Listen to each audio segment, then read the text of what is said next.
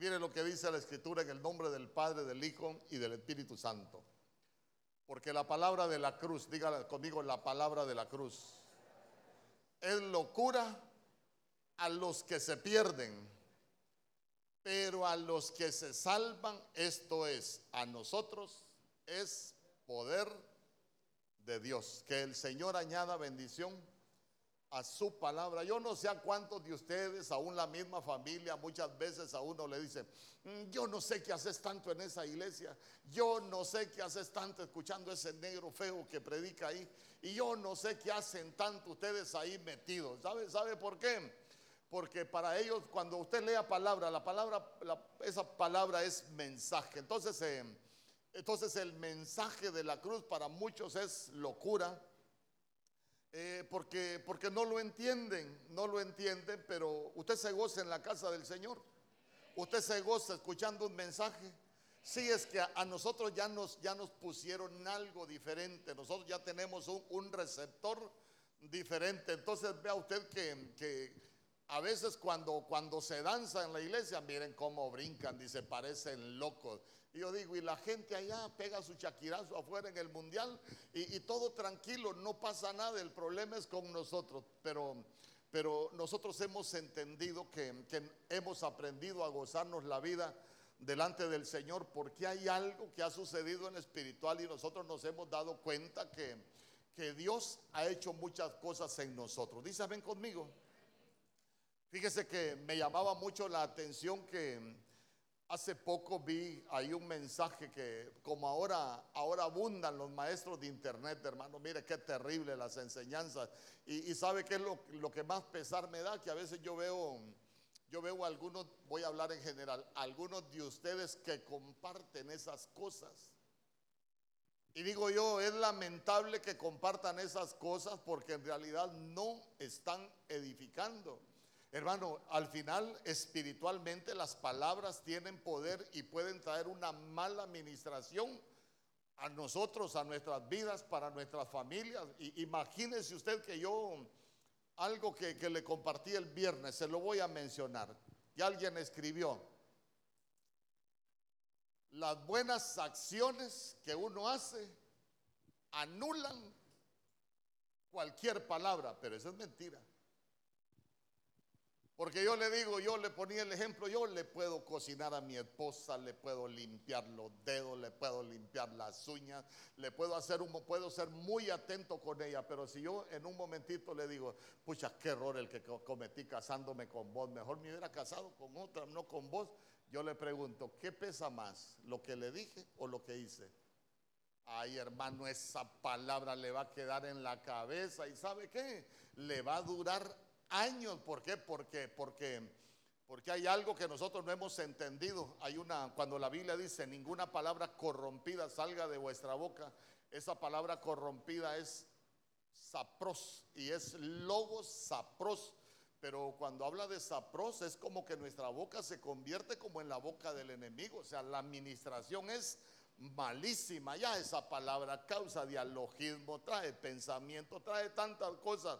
Entonces, entonces mire usted cómo pueden haber malas administraciones. Yo, yo hablaba con alguien y le digo, mire hermano, usted, usted, usted enseña, no comparte esas cosas porque, porque empezó y compartió un video donde aparece un, un, cipote ahí de esos peludos que andan hoy en el Evangelio. Creo que ni la Biblia han leído. ¿Por qué?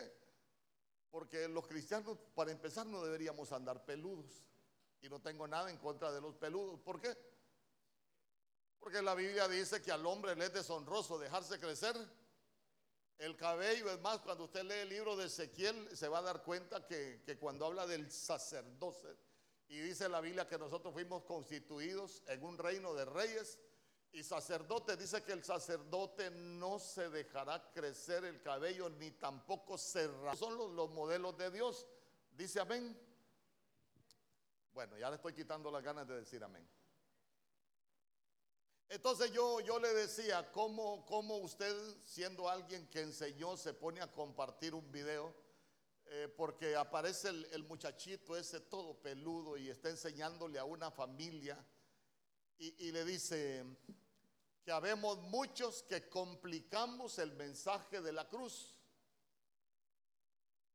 Y complicamos el mensaje de la cruz y empieza y él dice, mire, ya me imagino yo el ladrón de la cruz llegando al cielo y preguntándole, ¿cuál es tu doctrina? ¿Qué doctrina aprendiste? Ninguna. Ah, entonces la doctrina no es necesaria. Voy a ir por partes.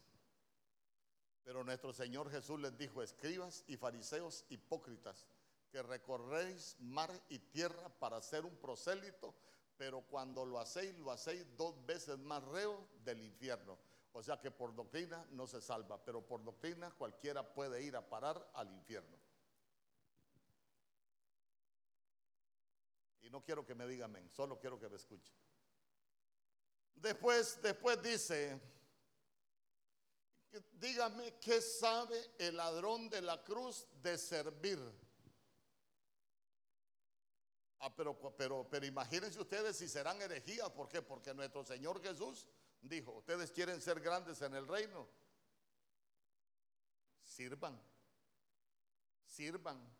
Es más, nuestro Señor Jesús dice, en aquel tiempo muchos me dirán, Señor, Señor, pero si en tu nombre eh, sanamos enfermos en tu nombre, echamos fuera demonios en tu nombre, hicimos muchos milagros. Apártense de mí, hacedores de maldad, a ustedes ni tan siquiera los conocí.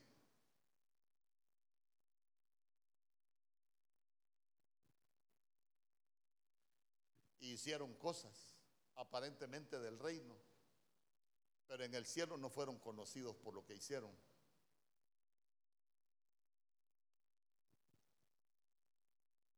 Díganme ustedes, ¿el ladrón de la cruz alguna vez se congregó? Nunca se congregó. Entonces, miren, no hay necesidad de congregarse. Pero yo le digo, si la Biblia dice, no dejando de congregarse como algunos tienen por costumbre, más viendo que aquel día se acerca. Es más, es más, ¿sabe, sabe cuál es el problema? Que están estableciendo doctrinas con un verso y guardes esto en su corazón. Una doctrina no se establece con un verso.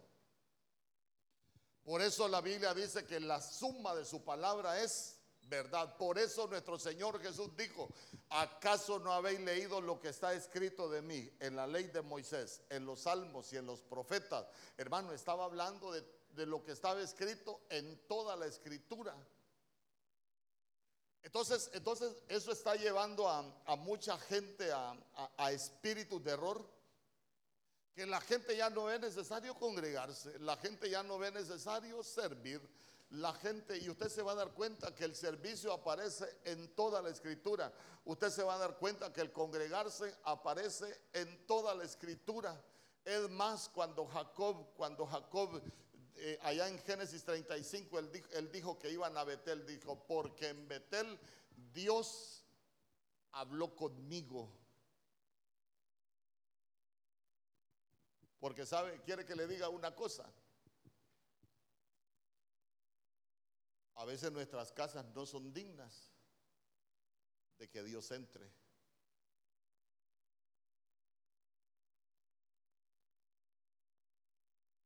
Pero aquí sí es una casa que le hemos preparado para el Señor. Ay, pastor, ¿por qué dice usted que a veces nuestras casas no son dignas? Mire, ¿se recuerda usted cuando el centurión tenía un problema? Él es digno de que le hagas un milagro, pero el centurión dijo, yo no soy digno que entres en mi casa. Es más, ahí en el libro de Apocalipsis la Biblia dice que el Señor dice que llega a la puerta, toca. Si alguno escucha, si alguno escucha y abre, entrará será con él y él conmigo. Y yo le digo, pero a veces nosotros estamos tan entretenidos en nuestros propios líos que ni tan siquiera escuchamos la voz de Dios, sino que escuchamos cualquier voz, menos la voz de Dios. Entonces, ¿por qué le explico esto? Porque, porque quiero desarraigar algunas cosas que, se están enseñando. Y, yo no vengo a, pelear con nadie, yo vengo a enseñarle lo que la Biblia dice de algunas, de algunas cosas. Porque porque en este tiempo yo se lo he dicho. Es que la Biblia dice, hermano, que, van a venir tantos moveres espirituales que van a engañar, de ser posible, aún a los escogidos. ¿Por qué? Porque el mover espiritual quien lo promueve es el profeta, quien lo promueve es, el maestro, es el que enseña.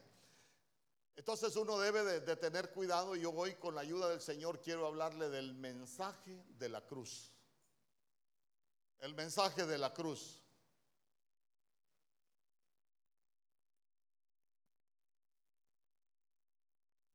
Entonces mire usted que el mensaje de la cruz para muchos es locura. Pero para usted y para mí el mensaje de la cruz es poder, poder de Dios. Entonces, entonces mire, yo quiero, dejé a los de alabanza aquí un ratito porque quiero que cantemos un canto. Ahí sentaditos si usted quiere.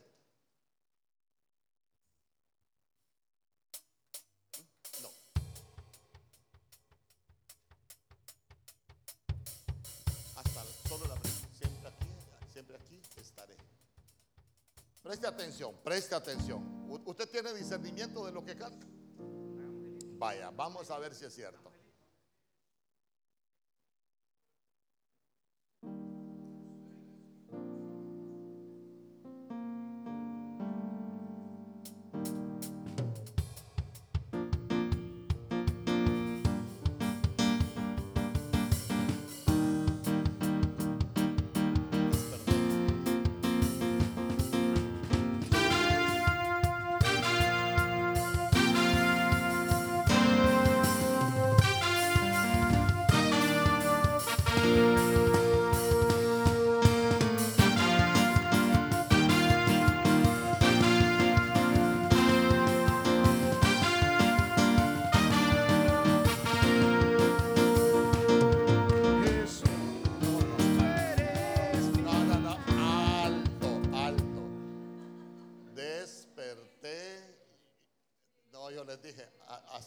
Van a llegar, hasta esa parte ya no la van a cantar. Después la vamos a cantar. Desperté y una voz. Desperté. Espérenme, espérenme, no. Comiencen de nuevo. Todo mundo estamos.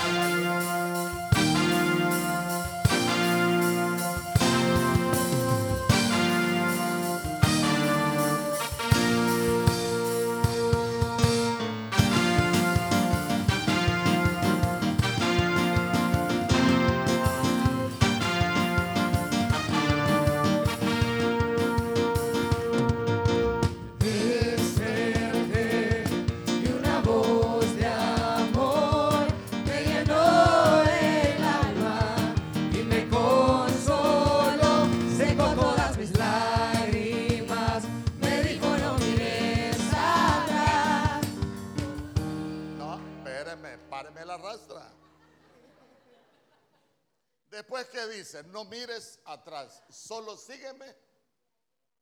Ahí siempre estaré. Y, si usted, ¿y será que va a estar el Señor? Después dice, vamos, con las Jesús eres mi paz. Jesús,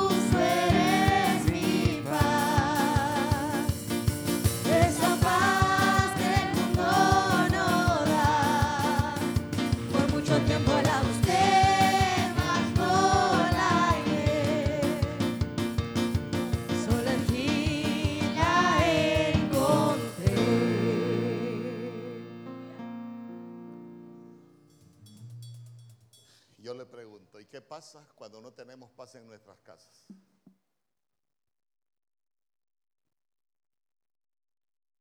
La Biblia dice, no hay paz para los malos, dice Jehová. ¿Por qué perdemos la paz? Porque nosotros tenemos maldad en el corazón. ¿Y quiere el verso? Isaías capítulo 48, verso 22. ¿Quiere otro vainazo? Isaías capítulo 57, verso 21. No hay paz, dijo mi Dios, para los impíos. Pero el Salmo 119, 165 dice, mucha paz tienen los que aman tu ley y no hay para ellos tropiezo. Hoy sí la vamos a cantar, pues ya lo voy a ministrar desde el principio todo, todo.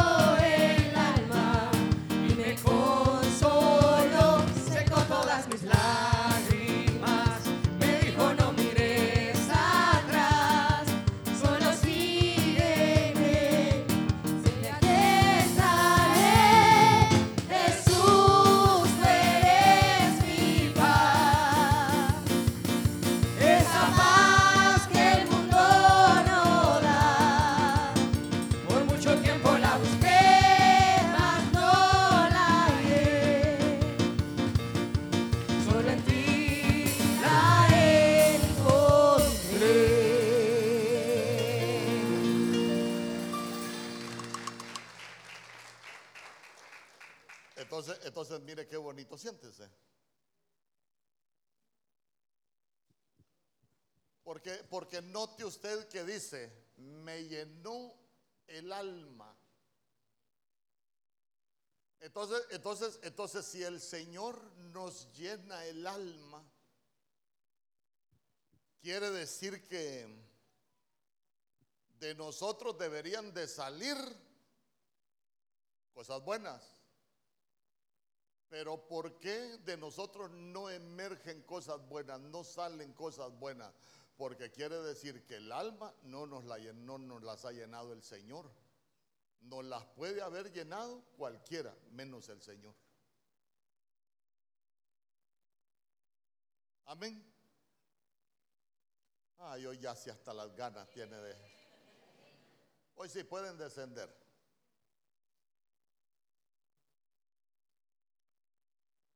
Entonces, mire. Ay, hermano. Me acompaña Lucas capítulo 14, verso 27. Yo le voy a leer la versión palabra de Dios para todos. Dice, si alguien no carga la cruz que se le entrega al seguirme, entonces no puede ser mi seguidor. Ayúdeme, ayúdeme. Entonces, mire, yo sé que usted sabe interpretar la Biblia. ¿Qué pasó cuando nosotros aceptamos a Jesús como Señor y Salvador de nuestras vidas? Ay, el Señor nos dio las promesas. El Señor primero no nos dio las promesas, nos dio. ¿Qué nos dio? No, hombre, ahí está, no, ahí está. ¿Qué nos dio?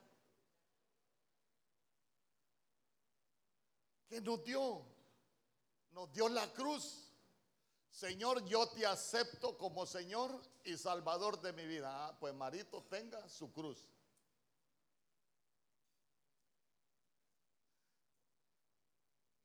Yo le pregunto, ¿y será que será que algunos le recibimos la cruz al Señor o no se la recibimos? Ya le voy a contestar esas preguntas. ¿Será que el Señor nos dio la cruz y nosotros la pusimos en cualquier lugar?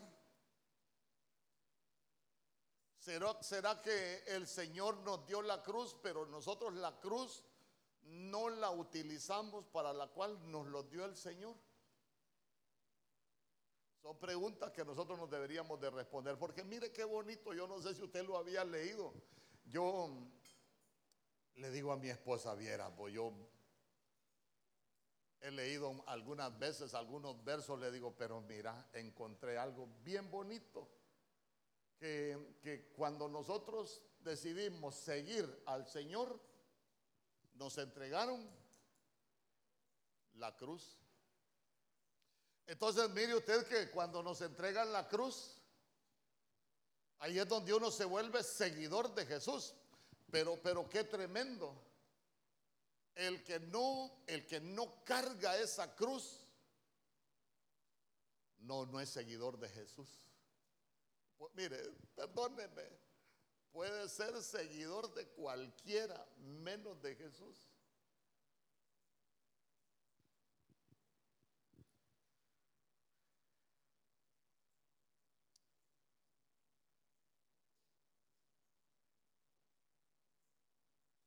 Fíjese que cuando está hablando en Lucas capítulo 14, yo voy a hablar pausado, no quiero ir a la carrera. Cuando estamos hablando de ese, ahí en ese capítulo de Lucas capítulo 14, el Señor está hablando de, ¿se recuerda? Con, con aquel que tenía muchas posesiones. Entonces, entonces cuando le estaba hablando de estas cosas, y son pasajes mal interpretados, ¿por qué? Porque le estaba diciendo, hay que renunciar a todo lo que posees, hay que vender todo lo que tienes, hermano, pero, pero cuando usted busca las palabras en el original, el Señor no está hablando de que usted tiene que vender su empresa, que usted tiene que quedarse sin negocio, que usted tiene que quedarse en la calle para ser seguidor del Señor. No, hermano. Si cuando usted lee el libro de Deuteronomio capítulo 12, verso 8, la Biblia dice que el Señor nos va a bendecir en todas nuestras empresas. La Biblia dice que el Señor nos va a bendecir en nuestros negocios, que Él nos va a dar esa unción para, para ser bendecidos. Es más, esa unción dorada es unción de multiplicación.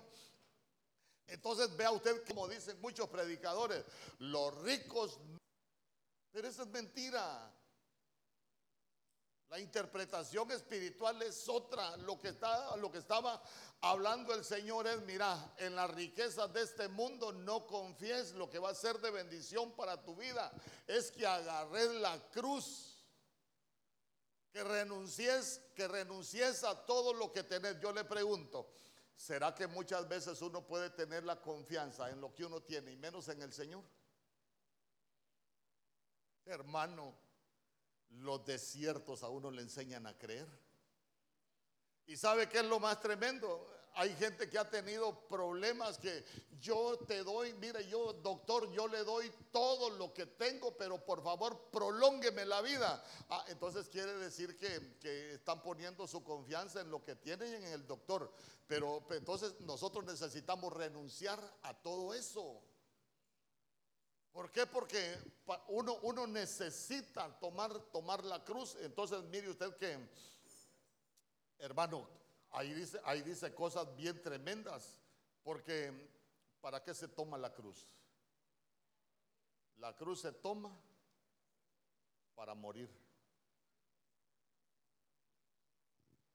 Dígale al que tiene al lado, hay que tomar la cruz para morir. Entonces, entonces imagínense usted, yo una vez me recuerdo que llegué a una iglesia y le digo, mire, yo quiero comenzar a predicar con una pregunta. ¿Cómo le gustaría llegar a usted a Canaán, vivo o muerto? Y todo el mundo vivo para disfrutarme lo que tiene Canaán. Vivo a ir a meter a clavos uno. Pero muerto uno no se mete a clavos. Entonces, mire, se lo voy a explicar como le digo, oye, desayuno, es calidad venir así, relajado. Imagínese usted, cuando, cuando el pueblo de Dios iba a salir de Egipto para Canaán, José les dijo, yo voy a estar muerto, pero me llevan para Canaán. Al tercer día, ¿qué pasó? Éxodo capítulo 15. Al tercer día, no encontraron agua. Y el pueblo comenzó a murmurar. ¿Y el muerto? ¿Estaba murmurando el muerto? No. Entonces imagínese usted, imagínese usted, el muerto ya no murmura. El muerto sabe que si el Señor nos lleva para el desierto, el Señor nos va a proveer el agua. El pueblo de Dios iba para el desierto, Señor, ya no queremos tu alimento, ya no queremos este maná, queremos carne. Eh, muchas veces uno quiere carne. Y el muerto quería carne. El muerto no quería carne, estaba quieto. Amén. Voy con otra. Menciónenme una buena del desierto, usted mejor ve. ¿Mm?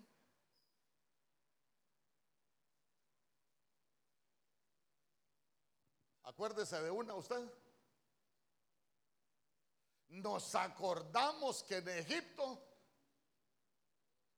ah, pescado, ajo, cebolla, todo tiene una enseñanza para nosotros. Y dicen ellos, comíamos el pan de balde en Egipto. Mentira, si eran esclavos. Entonces, mire, yo le pregunto, el vivo acordándose de Egipto y el muerto. ¿Sabe cómo el vivo se acuerda de Egipto? Cuando allá en el 24 de diciembre, allá en su cuartito, que nadie lo escuche, otra Navidad. Recuerdo el día en que te perdí, ay hermano. Y ahí está el vivo hasta llorando, hermano. ¿Ah? ¿Y el muerto qué? Puede sonar Navidad sin ti, pero como usted ya murió, ¿qué le importa la Navidad? ¿Ah?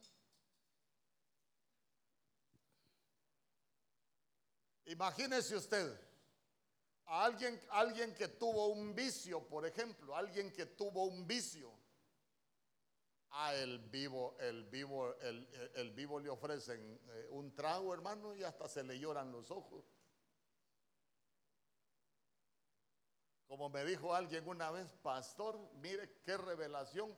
Alguien del mundo me dijo, me vino a enseñar que tomar vino no es malo, porque Pablo le dijo a Timoteo que hay que tomar vino. ¿Qué dice, pastor? Le agarro las botellas de vino. El guarito. Entonces yo le dije, agárrese la úlcera también para que agarre el paquete completo. Porque a usted le puede recomendar vino. Pero, pero imagínese usted, imagínese usted cómo, cómo de pronto cuando uno está vivo uno puede cometer muchos errores.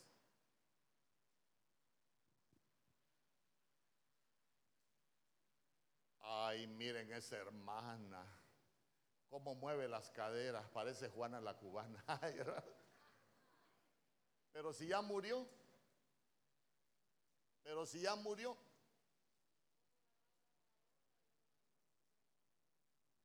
no va a estar viendo a Juana la cubana porque ya murió. El muerto no ve, el muerto no desea, el muerto, el muerto solo está ahí para donde va y para donde Dios lo quiera llevar. Amén. Imagínese usted, imagínese usted el ladrón en la cruz. ¿Para dónde agarraba, hermano? ¿Para dónde? Entonces mire qué tremendo porque el ladrón estaba en la cruz no por bueno, estaba ahí por delincuente, pero, pero estaba crucificado. Entonces uno en la cruz, y, y ahí lo voy a hablar más adelante, ahí lo crucifican a uno. Pero hay unos que no están crucificados. Las manos no las tienen crucificadas en la cruz. Las puede tener en la vecina.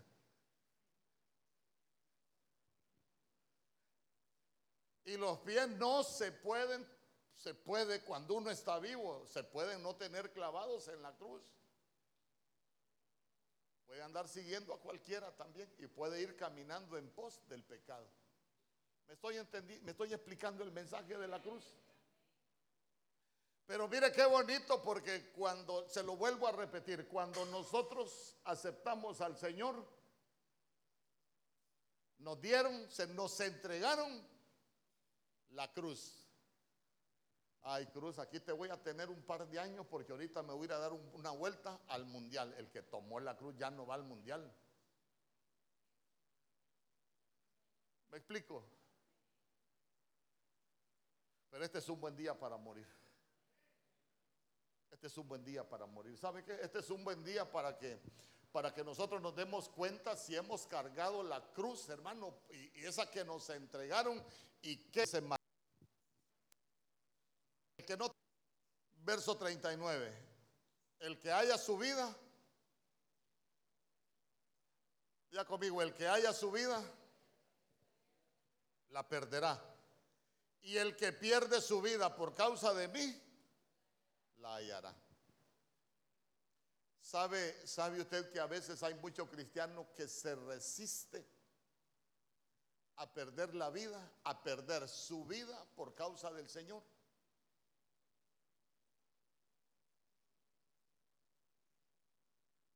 Pero muchos han hallado su vida. A ver, ¿cómo uno halla su vida? Y que mi cuenta se da que la puede perder.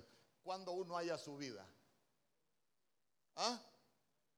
Ah, cuando uno es cristiano, pero uno sigue viviendo para hacer lo que uno quiere. Entonces quiere decir que yo hallé mi vida, ¿por qué? Porque me estoy deleitando en lo que estoy haciendo, lo busqué, lo hallé, me gustó. Yo, ahí me siento tranquilo, me siento cómodo, entonces yo hallé mi vida. Pero mire qué tremendo, porque nosotros necesitamos perder la vida para hallarla. Nosotros necesitamos perder la vida y es, necesitamos morir a lo que antes nos gustaba, a lo malo que antes hacíamos para que nosotros podamos hallar la nueva vida.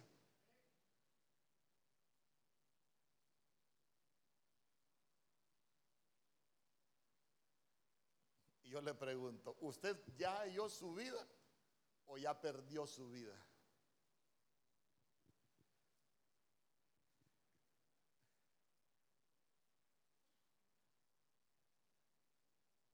Hay muchos cristianos que halló su vida y no se atreven a perder su vida.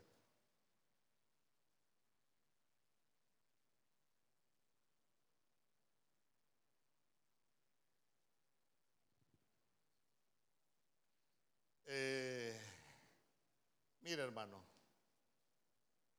cuando uno, cuando uno, cuando uno agarra la cruz, Usted se dio cuenta que en el verso anterior dice, póngame el verso 38. En el verso 38 dice, el que no toma su cruz y sigue en pos de mí no es digno. Entonces quiere decir que uno, aun siendo cristiano, uno se puede volver indigno. Queremos llegar al cielo, pero si somos indignos no vamos a llegar. A cualquier otro lugar vamos a poder llegar, pero menos al cielo. ¿Por qué? Porque somos indignos. Entonces, mire qué tremendo, ¿por qué? Porque uno, uno agarra la cruz, le entregan la cruz, pero para volvernos dignos, nosotros tenemos que agarrar esa cruz para morir.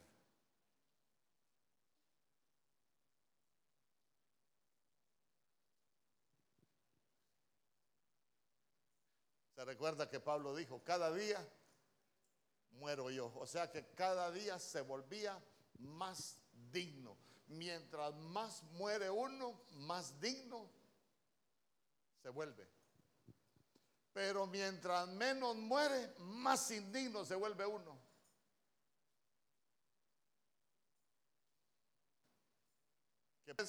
Cuando Moisés lo que hizo yo, nos convertimos al Señor,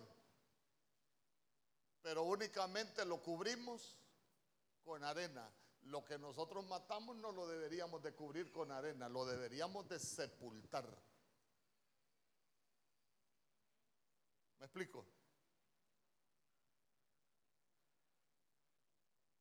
¿Por qué? Porque la muerte del egipcio persiguió a Moisés. Ah, se recuerda cuando volvió Moisés. Ah, ¿acaso querés hacerme como le hiciste al egipcio? Eh, entonces, entonces mire, cuando nosotros, cuando nosotros sepultamos las cosas con arena, cuando, cuando las cubrimos con arena, hermano, que son áreas que nosotros hemos padecido, pero que no las hemos matado y que únicamente las tenemos ahí tapaditas. En la menor oportunidad vuelven a salir.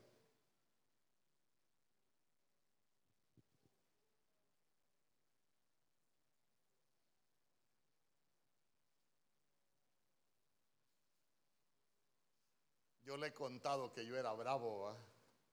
Y yo, yo se lo cuento y, tengo testigos, mire. 29 años cumplimos ayer.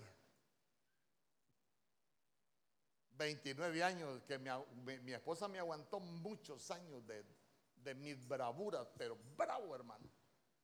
Que yo no sé cuántos días aguanta usted sin comer cuando se enoja. Yo pasaba hasta tres días sin comer. Y hoy muchos pasan sin comer de bravos tres días, pero no pueden ayunar un día porque a las 12 les da hambre. Pero mejor dejemos de hablar de la gente.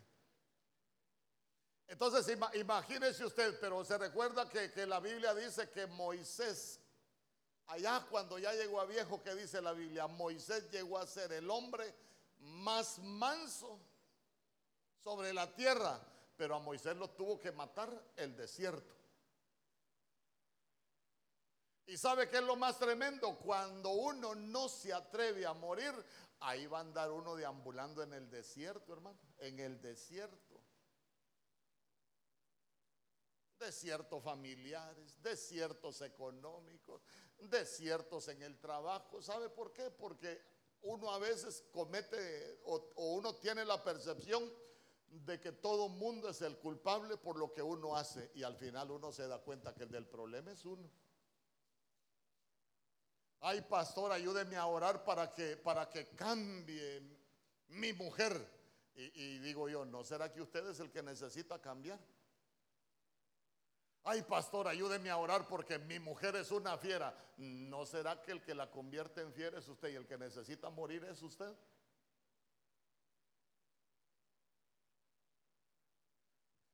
Qué feo esto de morir, ¿verdad?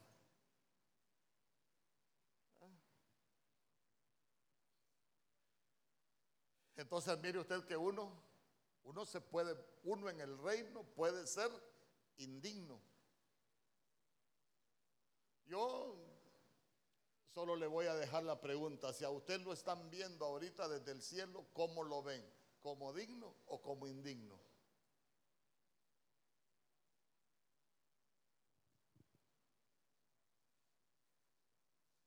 Mira qué bonito los hermanos de Benecer. Allá los ángeles como son chismosos. Qué bonito. Todos son dignos del llamado. Todos son dignos de llevar la cruz.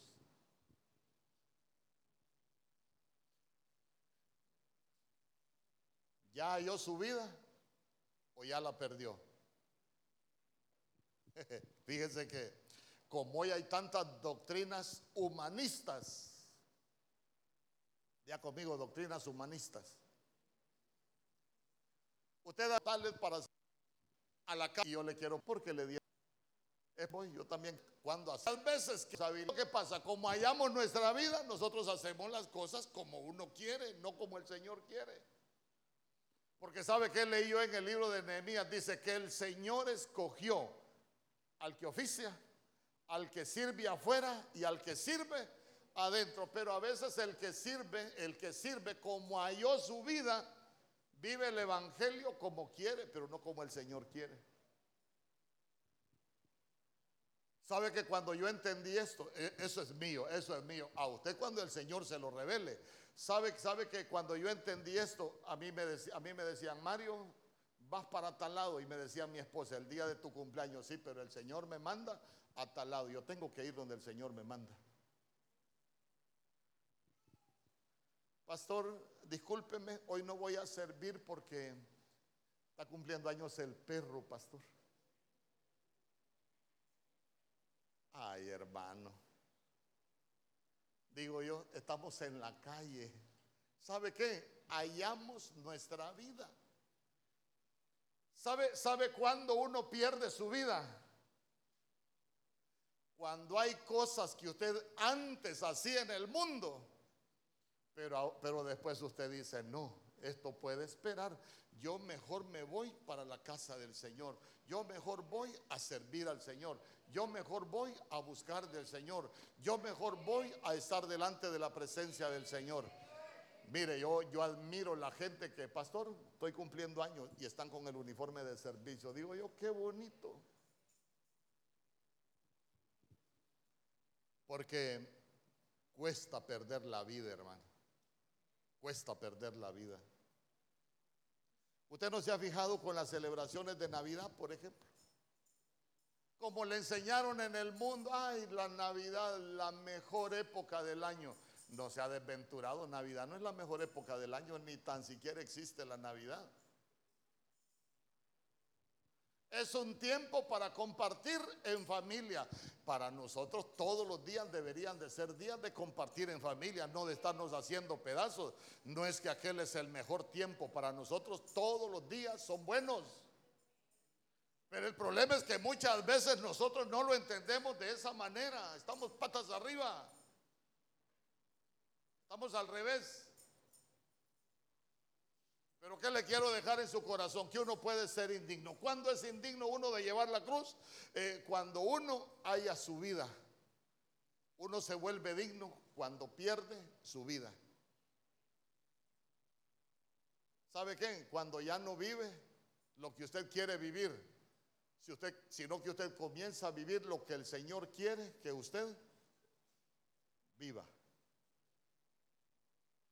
Mateo capítulo 27, verso 32.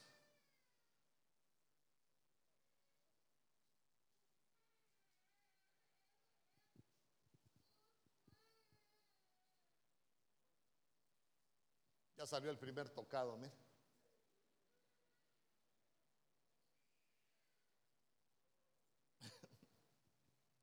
Mateo capítulo 27, verso 32 dice, cuando salían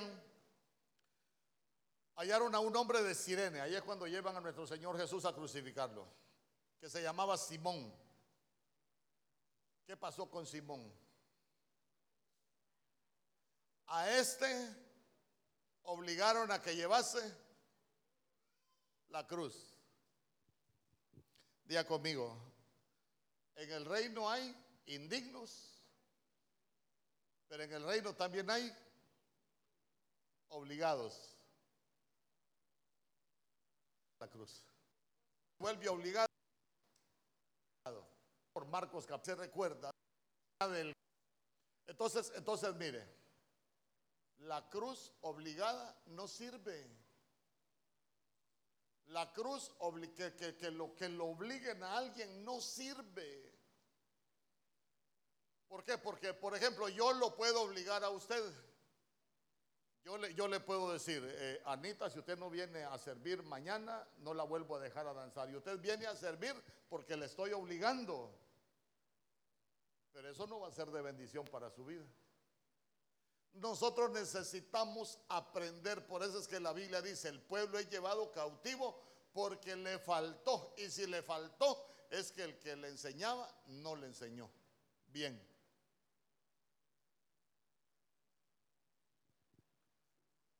Entonces guardes esto en el corazón. Hacer que alguien lleve la cruz obligado no sirve porque al final usted se va a dar cuenta que esa persona no va a llevar la cruz para morir, solo la va a llevar porque lo obligaron. Amén. Pastor, ¿y, y mis hijos? ¿Será que uno puede obligar a los hijos? Le pregunto. Mientras estén bajo su mando, sí. Usted, usted los puede obligar a que vengan a la iglesia. ¿Por qué? Porque los hijos tienen que aprender a respetar y a obedecer la autoridad de la casa.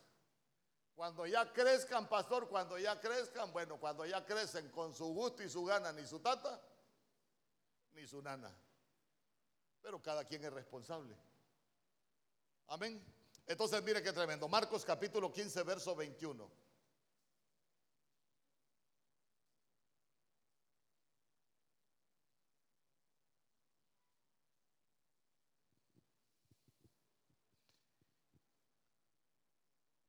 Marcos capítulo 15, verso 21.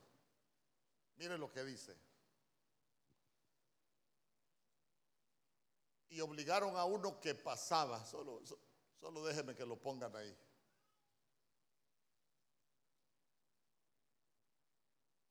Mire, y obligaron a uno que pasaba, Simón de Sirene, padre de Alejandro y de Rufo, que venía del campo. Día conmigo venía del campo.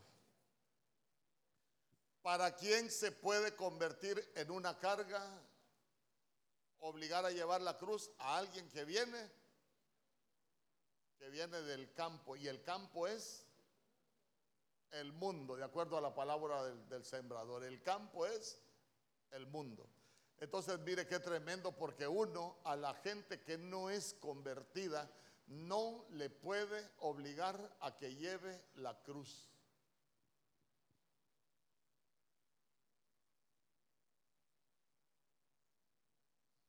Es más, podrán haber servidores en la iglesia que no se han convertido. ¿Cree usted que pueden haber servidores en la iglesia que no se han convertido? Fíjese que, fíjese que allá en, San Pedro servíamos en el equipo E nosotros y un día me dijo un hermano, pastor, eh, hermano Mario, me dice, eh, hable con mi hijo. 25 años tenía el muchacho, servidor. Lo llevaban a servir y nunca había aceptado a Jesús como Señor y Salvador de su vida. Hermano, así nos sirve llevar la cruz porque sabe que en cualquier momento se vuelve una carga. Entonces, entonces, entonces mire que podemos sobre la cruz. Goza. Gálatas capítulo, acuérdese, hemos hablado aquellos para que la cruz es locura.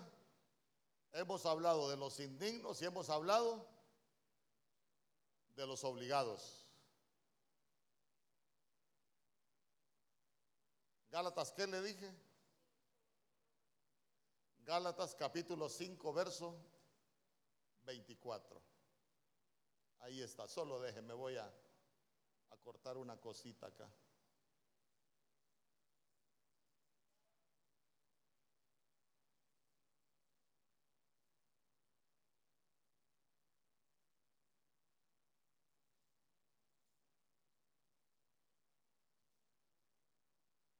le vamos a entrar, no se preocupe, tenga dieta usted. Vamos.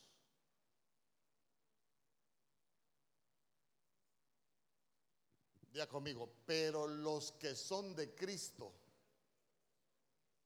oiga bien, es que a veces uno le pone un rótulo al carro que dice, soy de Cristo, soy de Cristo.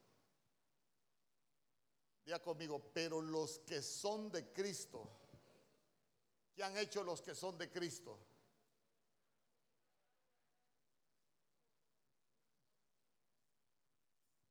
Como dice el apóstol Sergio, ay, ay, ay, chacatay. Yo le quiero preguntar, ¿y el que no ha crucificado la carne, de quién es? El que no ha crucificado sus pasiones viejas y sus deseos, ¿de quién es? ¿Ah? Qué bonito es aprender a leer la Biblia. ¿Ah? Por eso, por eso yo le dije hoy despacito, porque es un tema bien delicado. Porque ya se dio cuenta, uno puede volverse indigno. Las cosas de la cruz pueden ser locura porque hay perdición. Uno puede volverse obligado. Pero, pero mire qué tremendo. Los que son de Cristo han crucificado la carne con sus pasiones y deseos. Es que el Evangelio se nos va volviendo un Evangelio de dichos soy de Cristo. Y yo le quiero preguntar, ¿en realidad somos de Cristo? No me conteste, usted solo solo anote en su libreta se anotas, ¿en realidad soy de Cristo o no soy de Cristo? Es que es que dice que el que es de Cristo ya crucificó la carne. Ya crucificó la carne con sus pasiones y con sus deseos. Ah.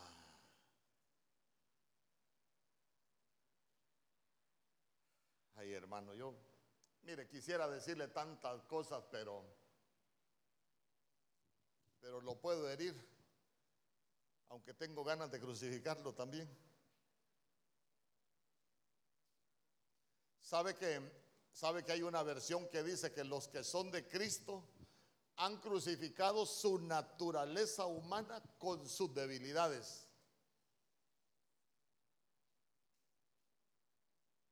Romanos capítulo ya dice que la- el espíritu débil. ¿Por qué? Problema. Miren, la Biblia gusta asar carne. ¿Se ha fijado usted que usted va a asar carne, hermano, y cuando pone la nafre, nada de moscas? Pero solo saca la carne, ni los invitados han llegado. ¿Quiénes son las primeras que llegan? Las moscas. Pero en la Biblia, la Biblia dice que Belcebú es el señor de las moscas. Y la Biblia dice en el libro de Eclesiastés que la mosca muerta echa a perder el perfume del perfumista. Los perfumistas somos nosotros. Lo que tenemos perfume somos nosotros, pero la mosca la echa a perder. Entonces ya se dio cuenta que, que el enemigo lo que busca es echarnos a perder. Romanos capítulo 8, verso 6 dice, porque la mente puesta en la carne es muerte,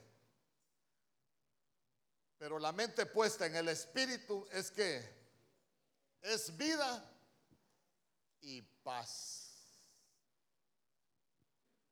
Oiga bien, la mente puesta en la carne es muerte, pero la mente puesta en el espíritu es vida y paz. Verso 7. Ay, hermano. Ya que la mente puesta en la carne es enemiga. Ay, hermano. La mente puesta en la carne es enemiga de Dios.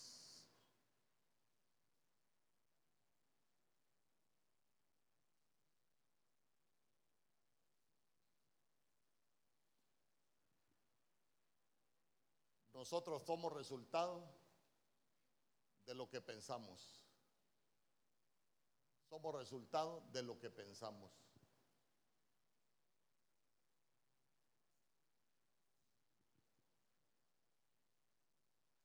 Allá en el planeta, en Nibiru,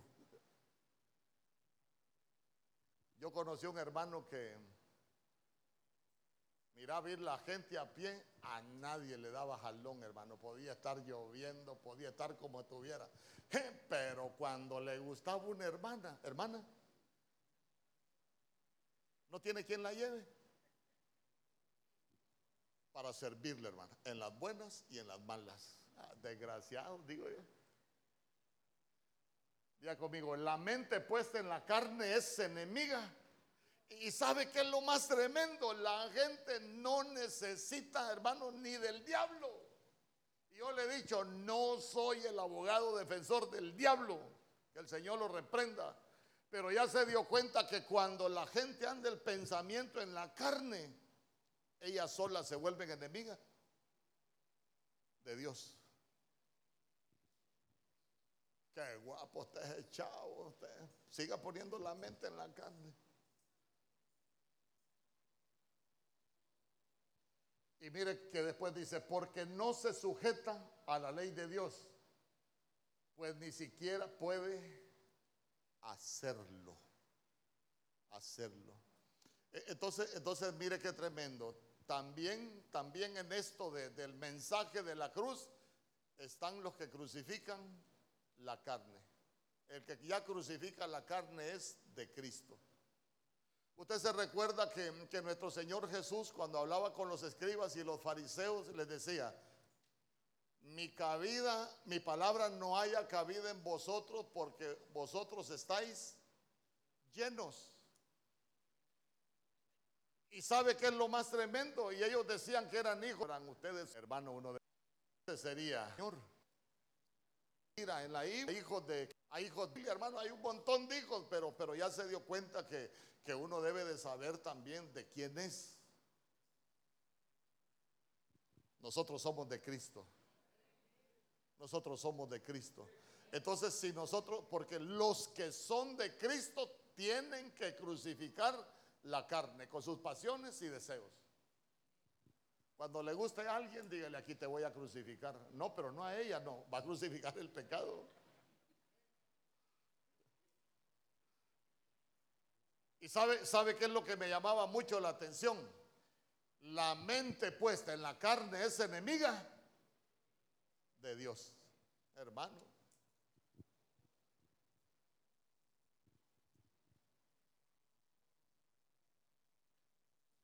Primera de Juan capítulo 2, verso 15.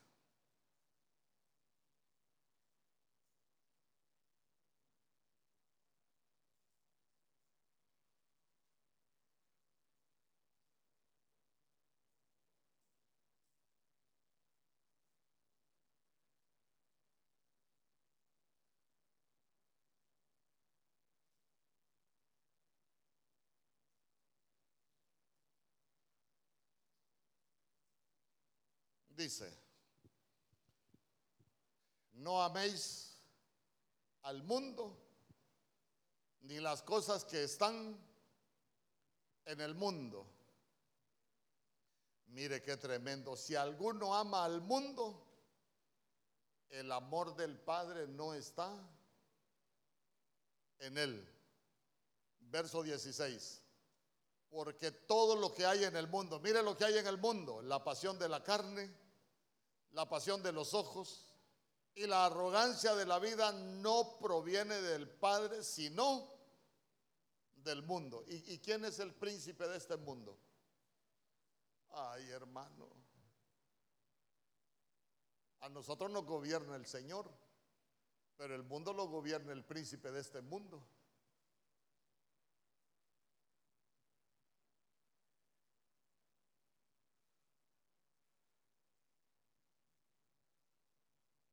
Mire, cosas tremendas.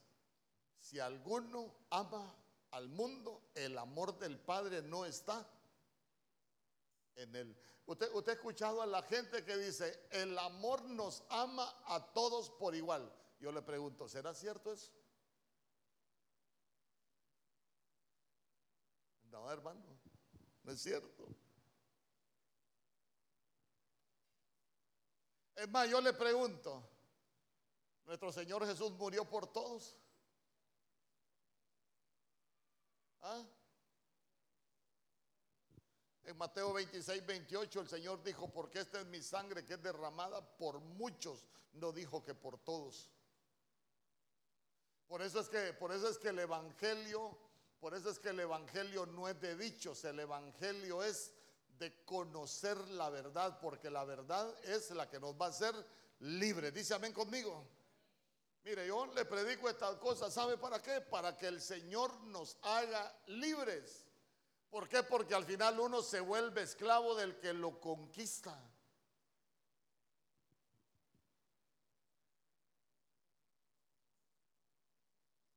Mire qué tremendo. Y a mí, me, a mí yo le digo, a mí me impactaba esto. Si alguno ama al mundo, el amor del Padre no está en él. Miremos algunas cosas. El que ama. Disciplina, la corrección. Amado, yo le pregunto, y si alguien vive en pecado, alguien peca. Usted ha escuchado gente que, peca y dice, Dios es tan, a mí me lo han dicho, Dios es tan bueno, mire cómo vivo yo. Y, mire que Dios no, no, me pasa nada porque Dios me ama. Yo más bien le he dicho, debería de tener cuidado, porque si no hay disciplina y no hay corrección, ¿ah?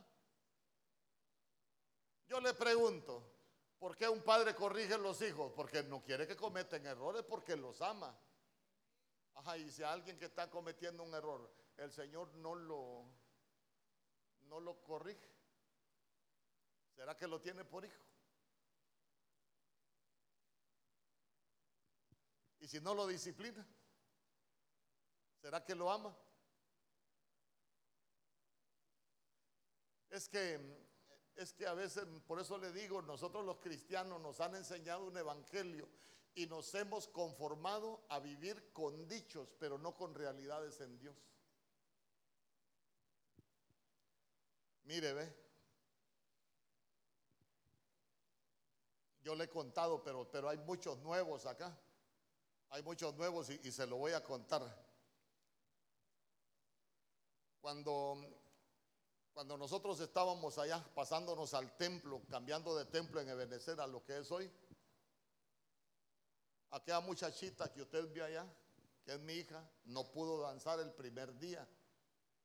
Le pegó un dolor en el corazón, hermano, dolor en el corazón y, y todo mundo orando por ella, intercesión, hermano. La despeinaron, hicieron un montón de cosas y nada. Se le Pasó el culto, se le quitó el dolor. El siguiente día, domingo, otra vez tampoco pudo danzar. El dolor en el corazón. Ay, hermano, ¿y, qué pasará? ¿Y qué pasará? ¿Y qué pasará? Y nada. El tercer día, el lunes, hay que hacerle exámenes a la muchacha a ver qué problema tiene en el corazón la llevamos a la clínica, todavía me debe la consulta. La voy a cobrar. Y nada, no había problema en el corazón. Entonces, perdónenme, no había aprendido yo algunas cosas. Le dije yo a mi esposa, esto es espiritual. Esto es espiritual.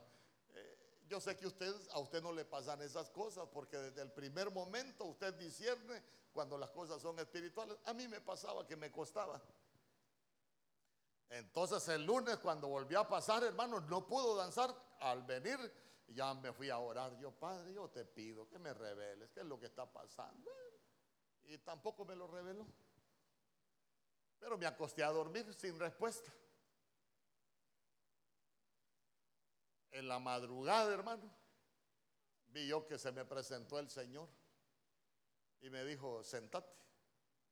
Y yo en el sueño vi que me senté y me dijo, ¿sabes lo que pasa? No, le dije yo. Es que tu hija en el colegio tiene unos amigos que se han llenado de corrupción, me dijo. Y todavía me dijo, ella no ha pecado. Pero antes de que peque, la corto, me dijo. Solo me dijo la corto y me desperté yo con el corazón así, mire, hermano, que le digan a uno que le van a cortar un hijo. Me desperté yo y le dije a mi esposa, ya sé lo que está pasando. El Señor, mira, me pasó esto, esto, esto, esto, y el Señor dice, ¿qué porta? ¿Cuál sigue despertar? Tenés un hermanos, me va a doler, pastor, que soy yo con Dios, Señor. Porque a veces, a veces los hijos se van y uno queda resentido con Dios y a veces Dios sabe por qué se los lleva. Entonces, mire, ya le dijimos, yo le dije, voy a orar por vos, te voy a poner en las manos del Señor, te voy a llorar, me va a doler, pero si no corregís, te voy a enterrar. Padre, yo la pongo en tus manos. Mis hijos son tuyos, te los he entregado. Y pasó. El siguiente día, ese día en la, en la noche ya iba la, muchachita ahí con, con el uniforme, ya se le quitó el dolor en el corazón. Y le dijo mi esposa, ¿qué hiciste en el colegio? Le dije a mis amigos que ni tan siquiera me volvieran a hablarle. ¿Y sabe qué es lo más tremendo? Eran cipotes de la iglesia que se tocaban las partes nobles, que se andaban hurgando las partes nobles en pleno colegio. Y el Señor dijo, antes de que haga algo de eso, me la llevo. Yo le pregunto, ¿cuántos sabremos así que se van y uno ni idea tiene por qué se van, pero el Señor se los lleva? Ahora imagínese usted, no había pecado. Y los que pecamos y no nos pasa nada, ¿qué estará pasando? Bueno, ya te quiere vivir así, que así viva.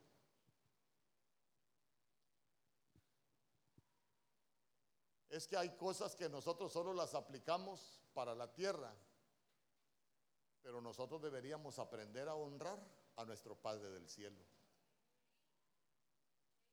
Hay cosas que es más, nosotros no las deberíamos hacer porque los hombres nos vean, nosotros deberíamos de preocuparnos por mantener honrado al Padre del cielo. Que el Señor nos vea y, que, uno, que uno pueda volverse digno, que el Señor lo mire. Qué bonito mi hija, ya cómo me honra, porque el Señor nos ve. El Señor nos ve.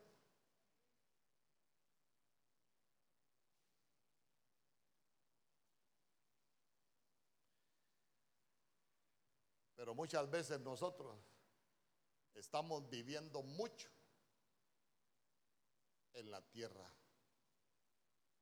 Y nos olvidamos que tenemos un Padre en el cielo. ¿Sabe qué? No viva para, para satisfacer los deseos de la carne. Aprendamos a vivir para honrar al Padre que tenemos en el cielo.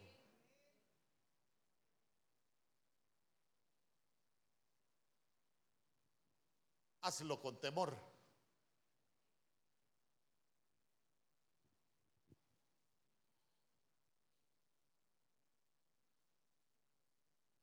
¿Usted se recuerda de Sansón? Sansón vivió, oiga bien, Sansón fue escogido desde el vientre. Pero ¿para qué vivió Sansón? Sansón vivió para darle rienda suelta a los deseos de la carne.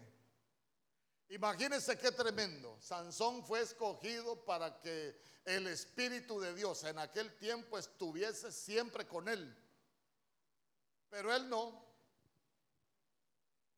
Él vivió para darle gusto a sus deseos, para darle gusto a sus pasiones.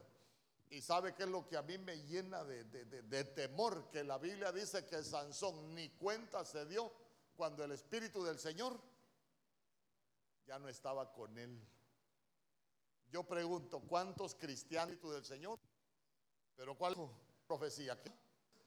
He conocido una, entonces miren, no quiero salir de este lugar igual. Entré de cualquier manera, pero no quiero salir igual, no quiero irme igual, quiero irme diferente.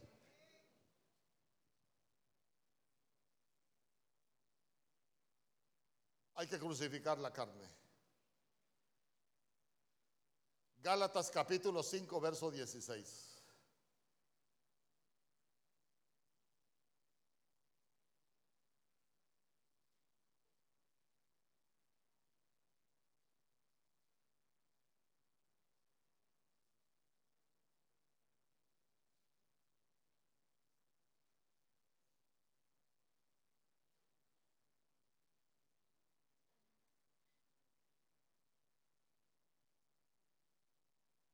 Dice, digo pues, andad en el Espíritu y no satisfagáis los deseos de la carne.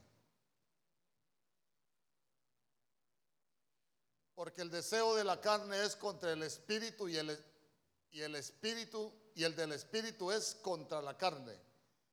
Y mire qué tremendo. Y estos se oponen entre sí para que no hagáis lo que quisierais. Me duele esta rodilla. Ya uno viejo todo le duele, hermano. Hasta la lengua le duele a uno. Hasta el pelo. Mire, sabe que vámonos al Génesis. Cuando, cuando el Señor crea al hombre y a la mujer en el Génesis los creó para que se enseñorearan. ¿Se recuerda? Lo creó para que se enseñoreara. Pero ya se dio cuenta que el hombre deja de ser señor en la creación y se convierte en esclavo.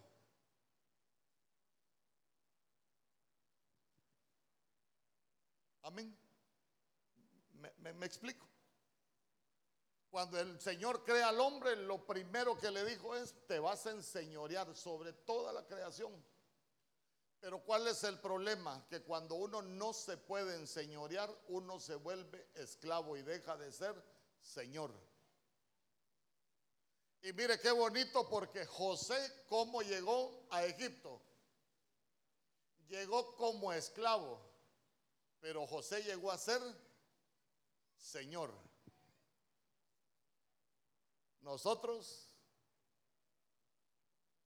de Egipto pudimos haber venido como esclavos, pero nosotros necesitamos llegar a ser Señor. Porque el Señor tiene autoridad, el Señor gobierna. Nosotros deberíamos de aprender a tener autoridad sobre nosotros mismos, a gobernarnos nosotros mismos.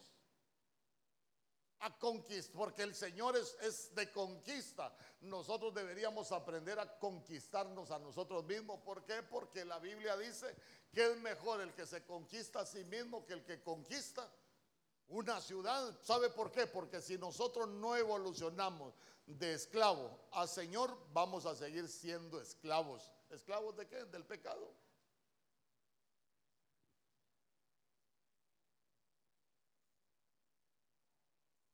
Pero Cristo nos vino a libertar del pecado por medio de la cruz.